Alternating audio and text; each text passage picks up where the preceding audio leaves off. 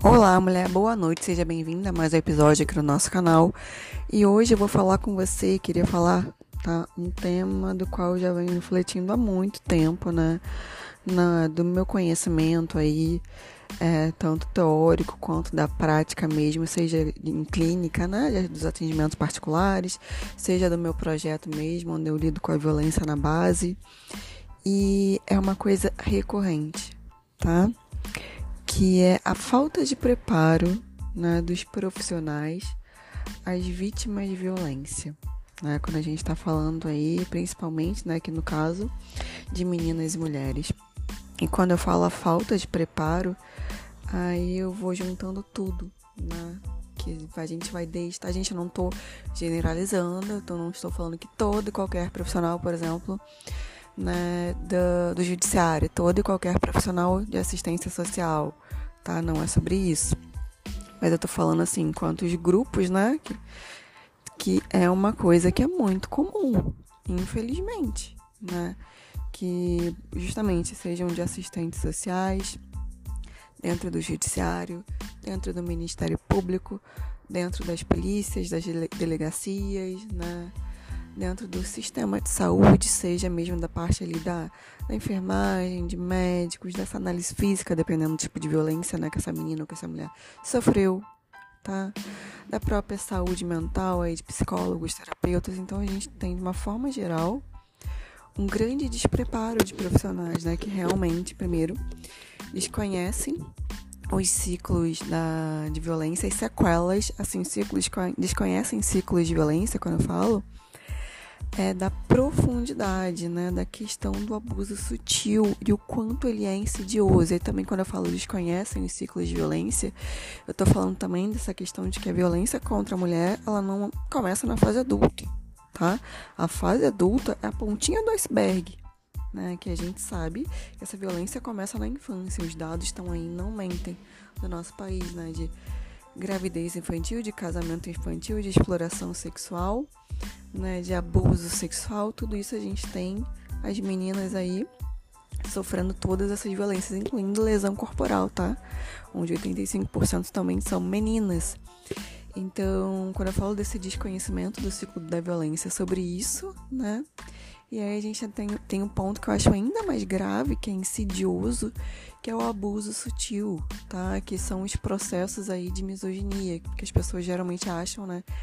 E eu falo bastante disso, que a misoginia, ela tá o quê? No, na agressão física e no feminicídio, porque ainda tem muito esse tabu também de colocar o abuso sexual como um transtorno mental de personalidade, como um monstro, entre aspas. Eu sempre digo, tá? Não é um monstro, é um homem. É um filho saudável do patriarcado, tá? Bem socializado ali, porque a socialização masculina, ela tem o centro dela a misoginia, tá? Esse consumo e esse abuso de meninas e mulheres.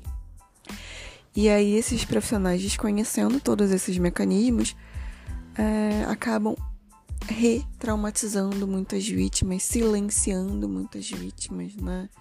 De meninas e mulheres, duvidando dos relatos, não acolhendo, colocando justamente o que a gente fala desse ponto central da cultura de estupro, tá? Que é justamente o que? Né? Invalidar, silenciar, duvidar da vítima e questionar essa vítima, tá? E colocar no centro ali, muitas vezes, proteger esse homem, então isso é muito, muito grave. Né? Eu vejo isso, sejam já com meninas sofrendo esse tipo de coisa, sejam as mulheres adultas. Se a gente tem ainda nesse centro a lei da alienação parental, que pouco se fala no Brasil, né? agora a gente está falando mais, né? como é uma lei feita aí para proteger abusadores, é uma lei feita por grupos masculinistas, para quem não, não sabe, né, né? grupos masculinistas nada mais do que são do que misóginos, e aí a gente tem novos termos para eles agora, né, que são Red Pill, Sigma, MG tal, etc. É tudo misoginia, tá, gente? Vamos facilitar as coisas, vamos simplificar. É tudo sobre misoginia tá? E esses caras, como eu também já disse várias vezes, né? Tá lá no Instagram, esses caras sempre existiram, tá? Então, Red Pill, Sigma, Incel, MG Town, o que for, é, não é novo. Tá? As pessoas só estão mais chocadas, primeiro, porque agora deu uma ênfase para eles na rede social, eles estão monetizando ódio, né?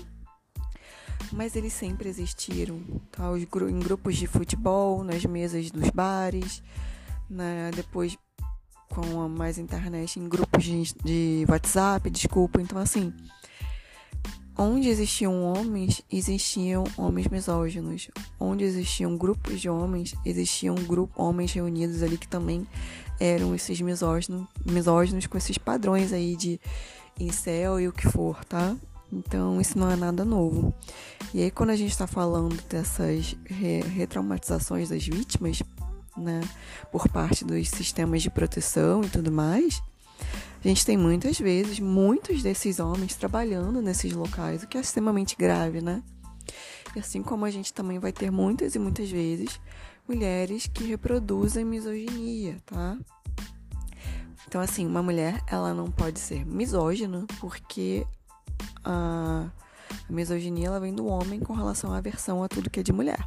Mas essa mulher, ela pode sim praticar a misoginia, reproduzir a misoginia, ou seja, é um auto-ódio, gente, porque por mais que essa mulher né, culpe uma mulher por ter apanhado, por ter sido abusada e coisas do tipo, a gente sabe que ela não está imune a passar por isso, se é que já não passou, porque também às vezes é muito comum, tá?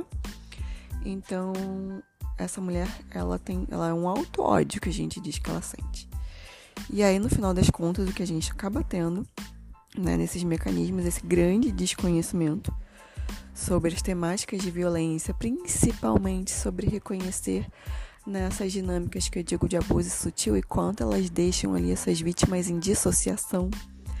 Né? As pessoas não sabem reconhecer. Eu canso de receber mulheres que foram altamente invalidadas em centros de terapias. Pode ser do sistema público, podem ser terapias privadas, tá? particulares.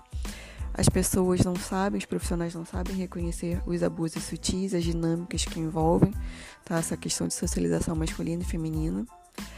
E aí vão invalidando e silenciando essas mulheres, ou seja, por consequência, retraumatizando, tá? E aí, dentro disso, eu acho que um outro ponto que eu também quero aqui falar com vocês que é muito importante é justamente o que o quanto a gente tem disso tudo, né, dentro desse desconhecimento que eu falo do abuso sutil, a gente tem ainda o desconhecimento, como eu já tinha falado logo no iníciozinho, né, dessas estruturas, ou seja, vamos lá. As meninas no Brasil, Brasil é um péssimo local para ser mulher, já é um péssimo local para ser, já é péssimo, digamos, ser mulher no mundo, tá? Vamos falar assim, porque é o patriarcado. Mas existem lo locais do mundo em que é ainda pior, e o nosso país é um deles, né? O quinto país que mais mata mulheres, o quarto país em casamento infantil, o segundo país em exploração sexual de crianças, sendo que dessas crianças 75% são meninas, né? Quarto país aí das Américas em gravidez infantil e na conta mundial é o segundo país do mundo. Então vamos assim, pensar. Quando as pessoas, os profissionais desconhecem essas dinâmicas, eles ficam reproduzindo nessas ideias misóginas, patriarcais de senso comum, de que a menina sabe o que faz, é tudo safada mesmo, tudo já quer dar, transar, porque fica em cima dos caras que é assim e não tem o que fazer e coisas do tipo. Ou seja, tá sempre jogando a culpa na conta das meninas, de que elas são safadas, né? De que as, já ouvi profissional falar, por exemplo, que mulher tem mulher que. Ah, tem mulher que tem dedo podre, né? Tem mulher que, vamos combinar, que gosta de apanhar. Né? Então, desconhece a dinâmica da lei da alienação parental, por exemplo, tá? Que é considerada a lei da mordaça, a lei da alienação parental ela anula o ECA, ela é uma violação do ECA, ela anula a Lei Maria da Penha, ela constitui diversas violações de tratados internacionais de direitos né, das crianças e das mulheres, tá? É algo seríssimo. Ela é uma violação de direitos humanos das crianças e das mulheres, tá? tá ainda por cima. É pautada numa pseudo-síndrome, tá? Porque nenhum local do mundo reconhece a síndrome da alienação parental de fato como uma síndrome. Não teve pesquisa realmente científica e valida validação científica sobre isso. A OMS não reconhece. Diversos outros órgãos científicos internacionais não reconhecem.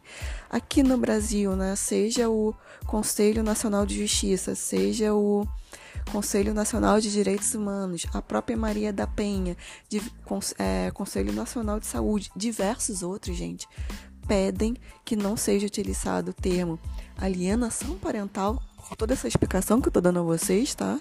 De não reconhecimento científico e do quanto isso tem violado os direitos de crianças e de mulheres. É extremamente grave. E a gente bota aqui de uma forma geral.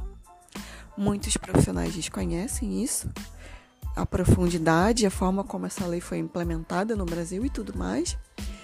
E aí muitos ainda defendem ela como sendo uma grande é um grande feito para a promoção né, dos direitos da criança e pior ainda quando do direito dos homens, tá? Então a gente tem diversas esferas para revitimizar, revitimizar, retraumatizar crianças, né, meninas e mulheres dentro do nosso país. E eu acho que quanto mais informação a gente tem, mais profissionais a gente forma aí né, com essa questão da consciência do que é o patriarcado, do que é a violência contra meninas e mulheres no Brasil, o que é violência masculina, mas a gente tem atendimentos assertivos, inclusive com menos gastos econômicos, tá? Então é isso uma coisa que justamente eu estou finalizando uma formação para profissionais, não só de saúde sabe? Porque a gente tem que chegar nesse ponto aí de informação e conscientização. Eu não vou mudar um sistema inteiro, eu tenho plena consciência. Mas, assim, de muitas, né? Vamos pensar que se de uma turma de 30 pessoas, duas já saírem dali com uma consciência, gente, é um ganho, tá? Então, eu vou deixar essa informação para vocês e também já esse chamado, tá? Para que vocês fiquem alertas e que quando eu lançar essa formação, que vocês possam participar.